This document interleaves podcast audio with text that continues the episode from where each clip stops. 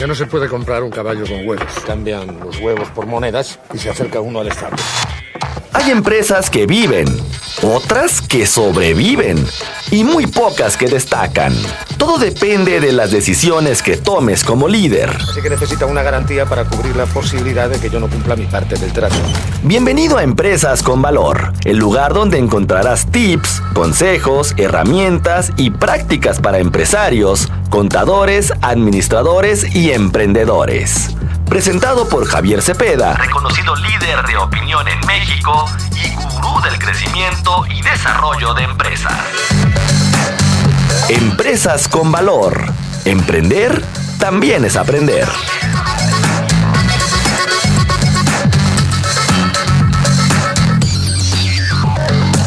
Hay problema. No hay problema. ¿Cuál es el problema? Y tengo también ya en la línea telefónica, como uno de nuestros colaboradores frecuentes, al ingeniero Javier Cepeda, consejero empresarial, a quien saludo con muchísimo gusto y bueno, pues desearle también, ingeniero, un muy feliz año. No habíamos tenido la oportunidad de establecer contacto. Espero que este 2022, pandémico todavía, complicado de alguna manera, pero que ojalá que pronto veamos la luz al final del túnel, como se dice. Bienvenido y muy buenas tardes. Mercedes, muy buen día, muy buenas tardes para ti, para todos que nos escuchan. Un gusto, en verdad, nuevamente poder estar aquí con ustedes y poder compartir. Te mando a ti y a todos un fuerte abrazo a la distancia. Y sí, como bien lo mencionas, todavía arrancamos un año 2022 pandémico, incluso con una cepa Omicron mucho más contagiosa que las demás. Entonces, vamos a, primero, primeramente, a cuidarnos y ahorita vamos a platicar un poquito más de qué vamos a hacer empresarialmente hablando.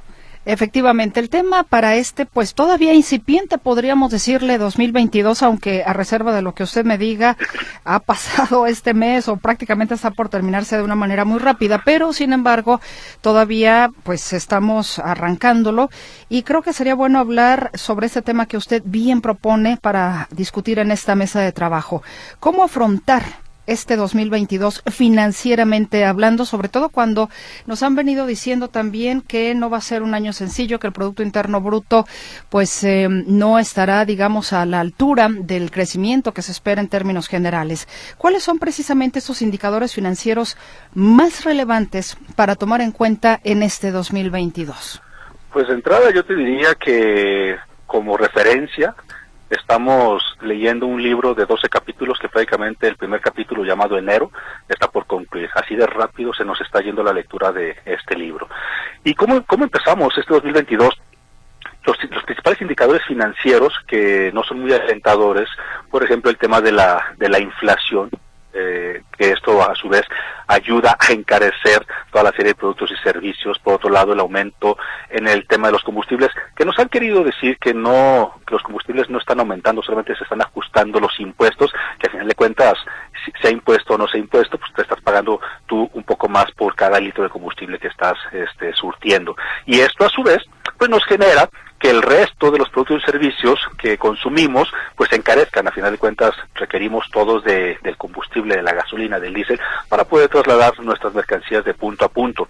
Por otro lado tenemos un aumento en el salario mínimo del 22%, que si bien para una minoría del sector laboral, y digo minoría, porque realmente en México la minoría que está registrada ante el Seguro Social eh, no, no, no, obedece a la realidad de lo que, lo que ganan. O sea, recordemos que en muchos casos no damos de alta a los trabajadores con el salario que realmente están obteniendo, sino para fines de poder pagar menos impuestos. Entonces, hay un aumento en el salario mínimo que esto a su vez también va a repercutir en el que el patrón tenga que trasladarlo a, a sus consumidores de los productos y servicios. ¿Por qué? Porque al final cuentas un 22% que sí impacta en el tema de previsión social, en el tema de cuotas patronales, el patrón definitivamente no lo va a absorber en su totalidad, probablemente absorba una parte y otra parte la traslade a los bienes y servicios de, de los consumidores. Entonces, estos indicadores nos dicen que es un 2022 lleno de retos. Financieramente hablando, no es lo más alentador. E incluso la famosa cuesta de enero,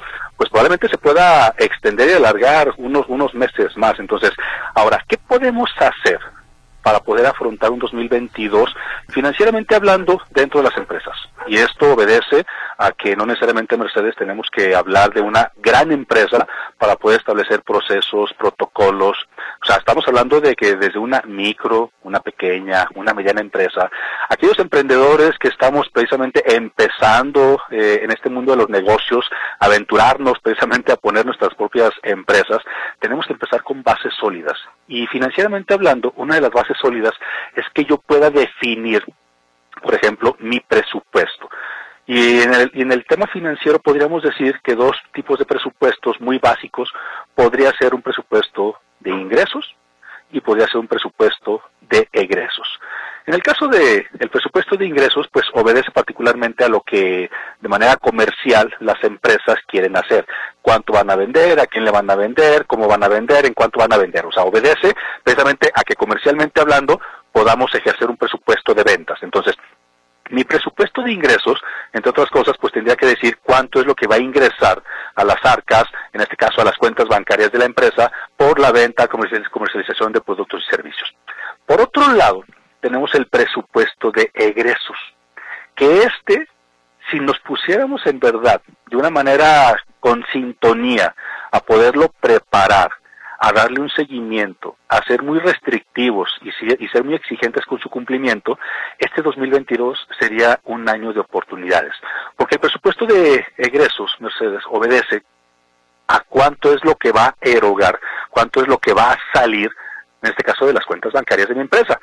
Y debemos tomar en cuenta, por ejemplo, para poder preparar este presupuesto de gastos, eh, diferentes factores. Por ejemplo, factor número uno, ¿cuánto es lo que yo pretendo que le voy a pagar a mis proveedores por la compra de mercancías que a su vez está presupuestada en el, en, el de ingresos. O sea, al final de cuentas, si yo me dedico a la comercialización de productos o a la fabricación de productos, pues no el 100% de la venta de ese producto es mía, o sea, implica un costo. Entonces, ese costo también lo tenemos que contemplar en cuánto le vamos a pagar a proveedores. Otro rubro que tenemos que considerar y que por cierto es uno de los más fuertes, sobre todo en las micros, pequeñas y medianas empresas, es el gasto de la nómina cuánto es lo que yo voy a asumir como gasto y control de la nómina.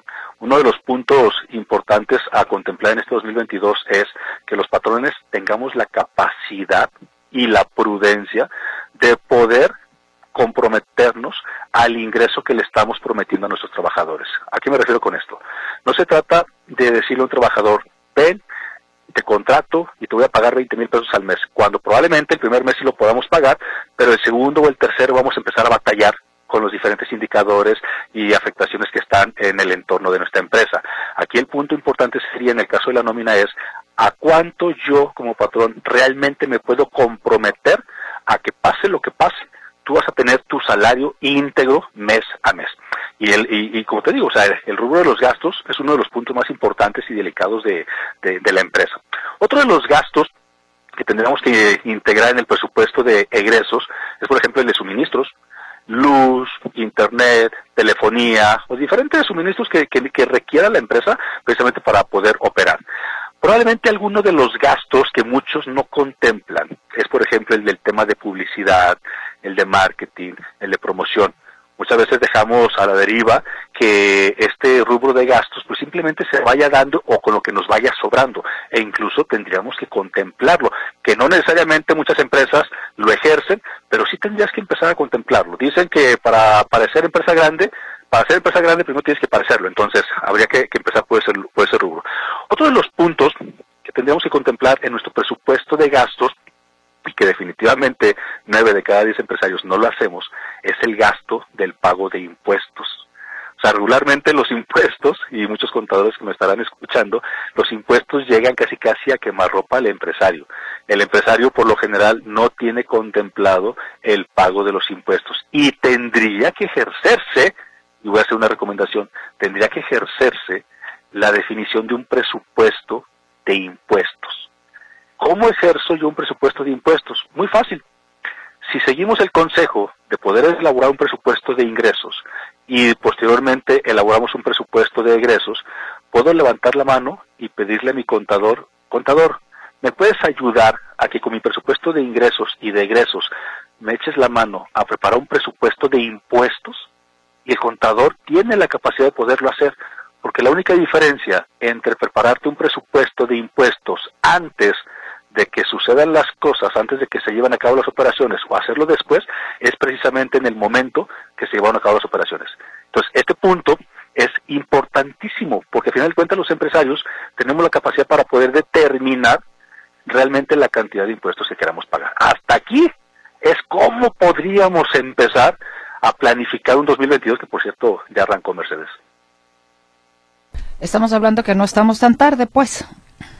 No, realmente no. O sea, a final de cuentas, eh, con las empresas con las que yo colaboro, les digo, ¿sabes qué? Nunca es tarde. Tarde sería no hacerlo. Porque a final de cuentas, este, si ya estamos en enero, o pasa febrero, pasa marzo, y no lo has hecho, realmente todavía tenemos mucho camino eh, que, que, podamos rescatar. El punto es que no sigamos un 2022 todavía a la deriva sin realmente saber hacia dónde vamos.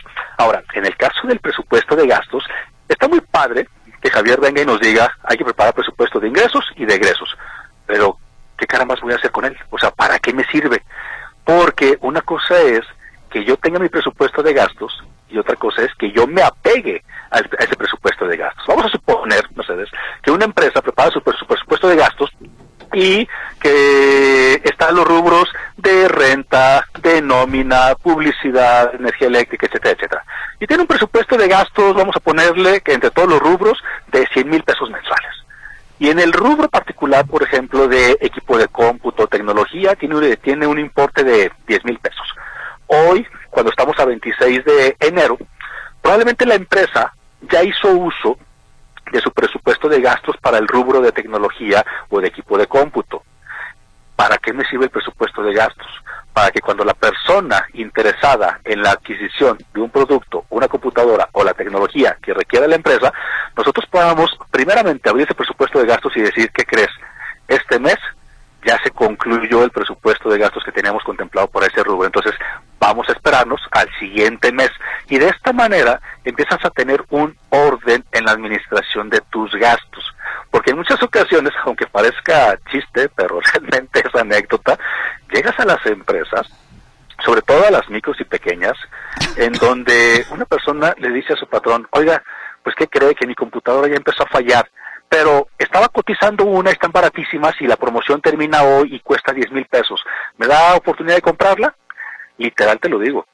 Los patrones entramos a nuestro, a nuestro portal bancario y si vemos que ahí hay disponible 10 mil pesos, ¿tú cuál respuesta crees que le va a dar a su trabajador? Um, pues que probablemente que sí. Sí, que sí, o sea que se probablemente lo que sí. Porque al final de cuentas ahí tiene el recurso, o sea, este no estamos observando, no tenemos una visión de cuáles son las necesidades, cuáles son los compromisos que más adelante vamos a tener. Entonces el patrón le dice, sí, cómprala. Probablemente mañana, pasado mañana, tengo que cumplir, cubrir el pago de compromisos con proveedores, facturas vencidas, el tema de la nómina, el tema de los impuestos, etcétera, etcétera, pero no contemplé esos, esos rubros precisamente porque no tenía una visión general de lo que tengo que cumplir. Entonces, es muy fácil para nosotros decir, sí, cómprala, o muchas veces podemos decir que no, pero no necesariamente por tener un análisis financiero de las operaciones de nuestra empresa. Y te digo que parece curioso, pues, pero, pero en realidad pasa. Vamos a seguir con el tema, perdóname que lo interrumpa porque tenemos que ir a una pausa comercial. Y ya regresamos entonces.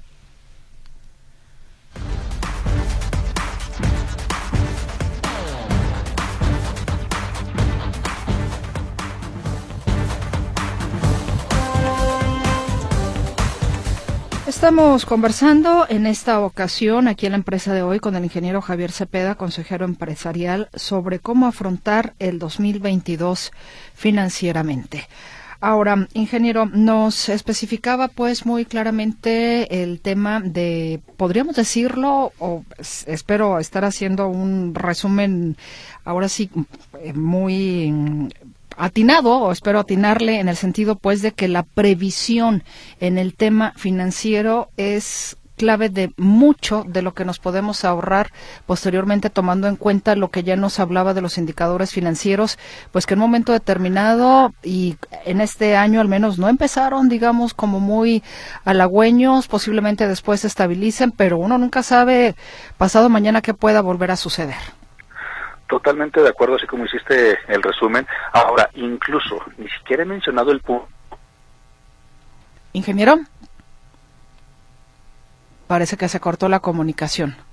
Bueno, vamos a tratar de restablecerla. Pau, por favor, si eres tan gentil, para seguir conversando con el ingeniero en lo que nos queda de tiempo, en el espacio que el día de hoy nos ha brindado justamente para hablar sobre este tema que ciertamente, bueno, pues es importantísimo importantísimo el tema de la disciplina financiera.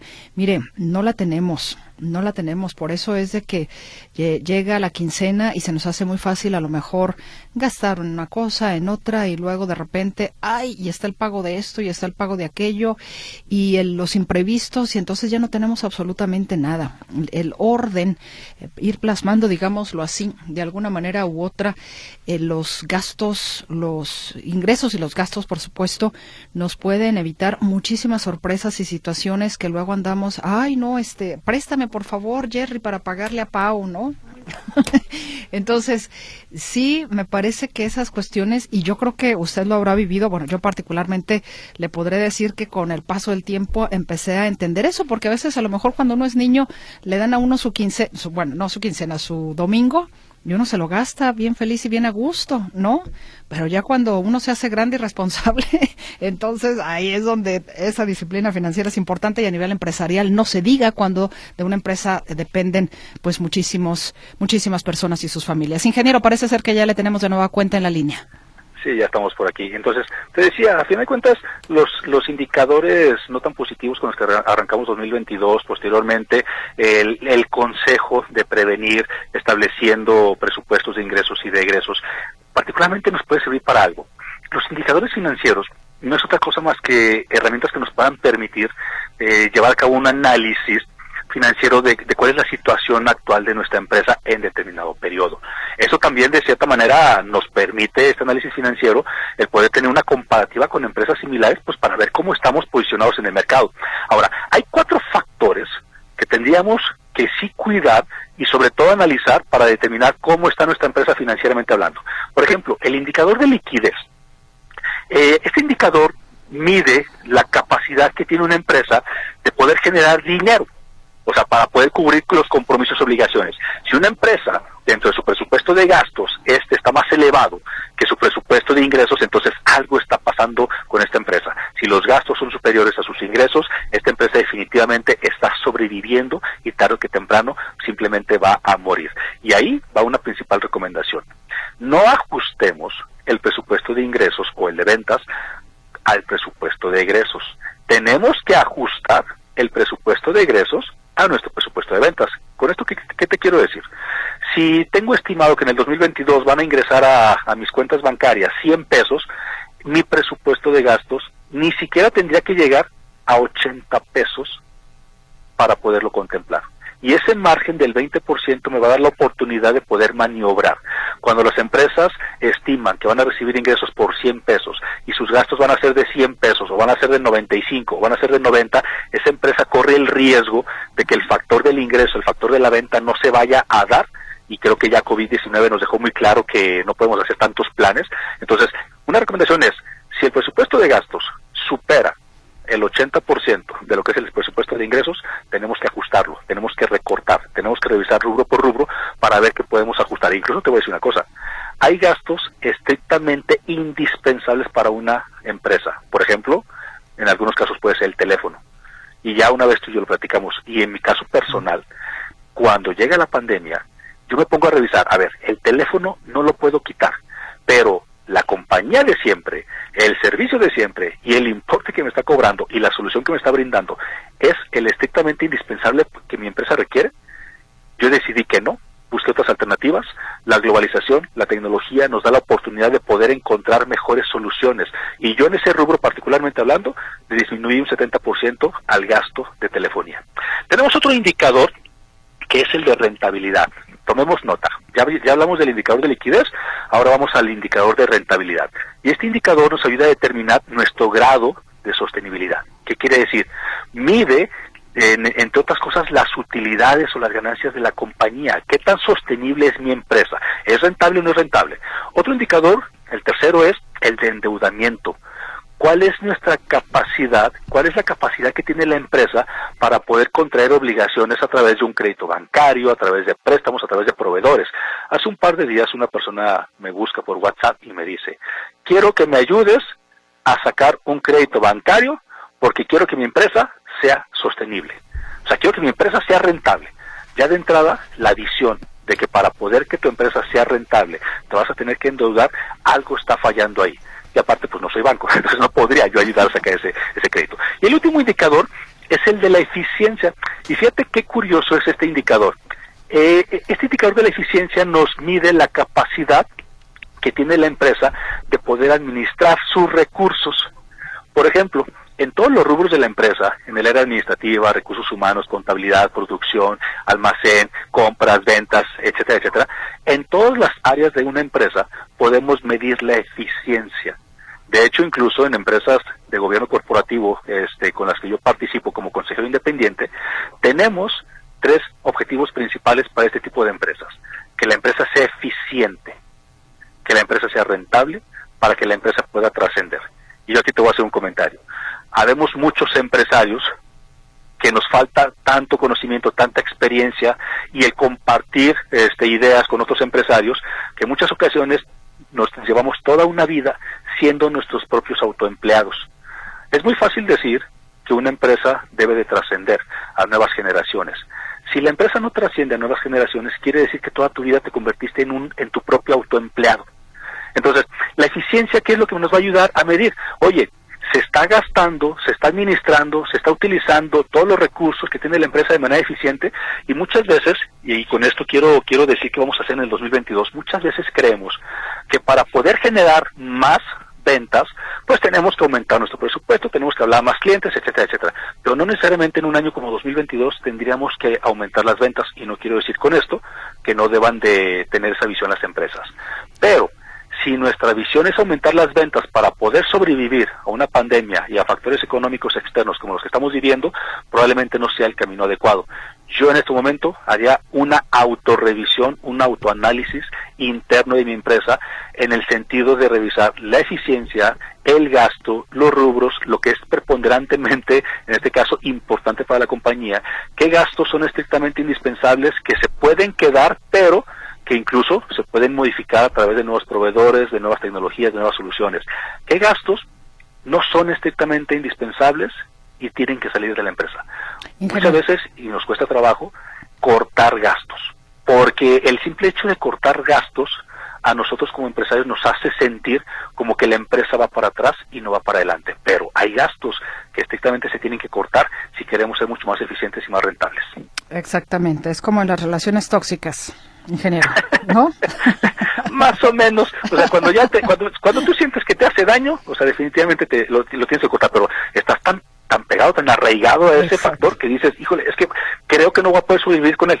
O sea, y, y, y, como te dije, o sea, en mi experiencia cuando empezó la, la pandemia, este, en el 2020, uno de los rubros que en verdad más me sorprendieron fue el tema de la telefonía un ahorro del 70% con una mejor solución, con un proveedor, con mejores tecnologías, con mejores este, servicios.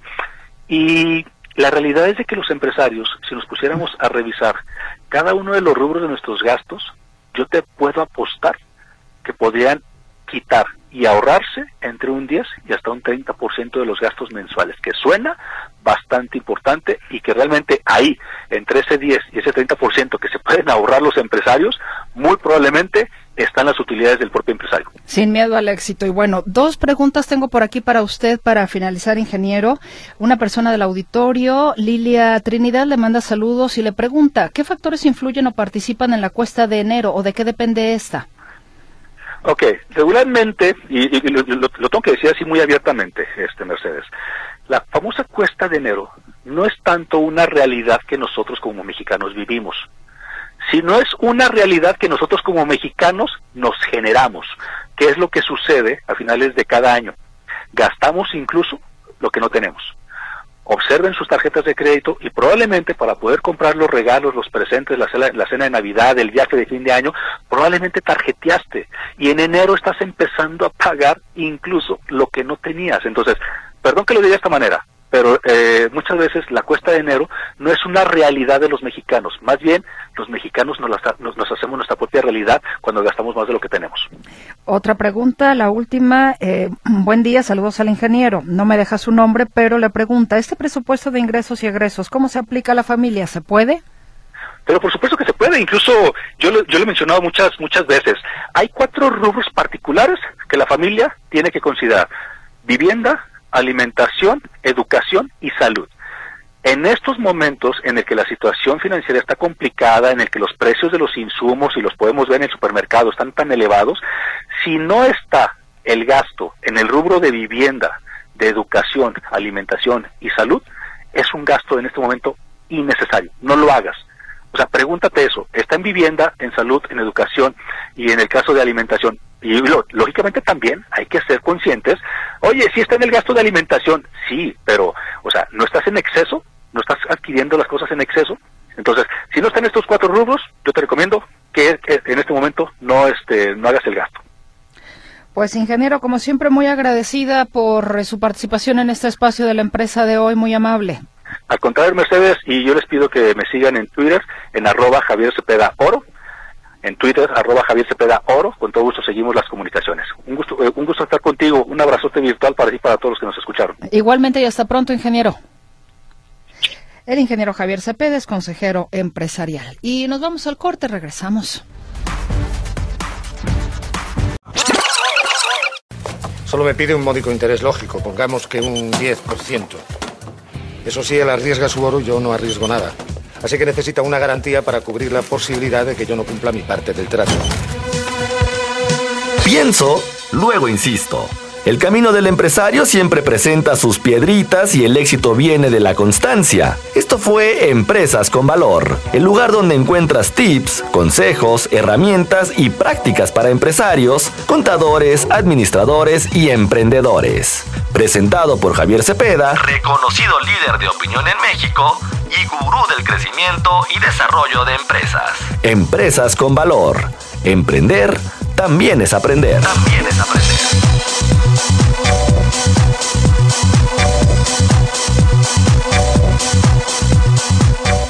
Embargo, sin embargo, si devolvemos una moneda, nos quedarán nueve. Nueve a cada uno. Así que si aún debemos diez monedas, al cabo de un año seguiremos con el mismo problema y además tendremos menos dinero.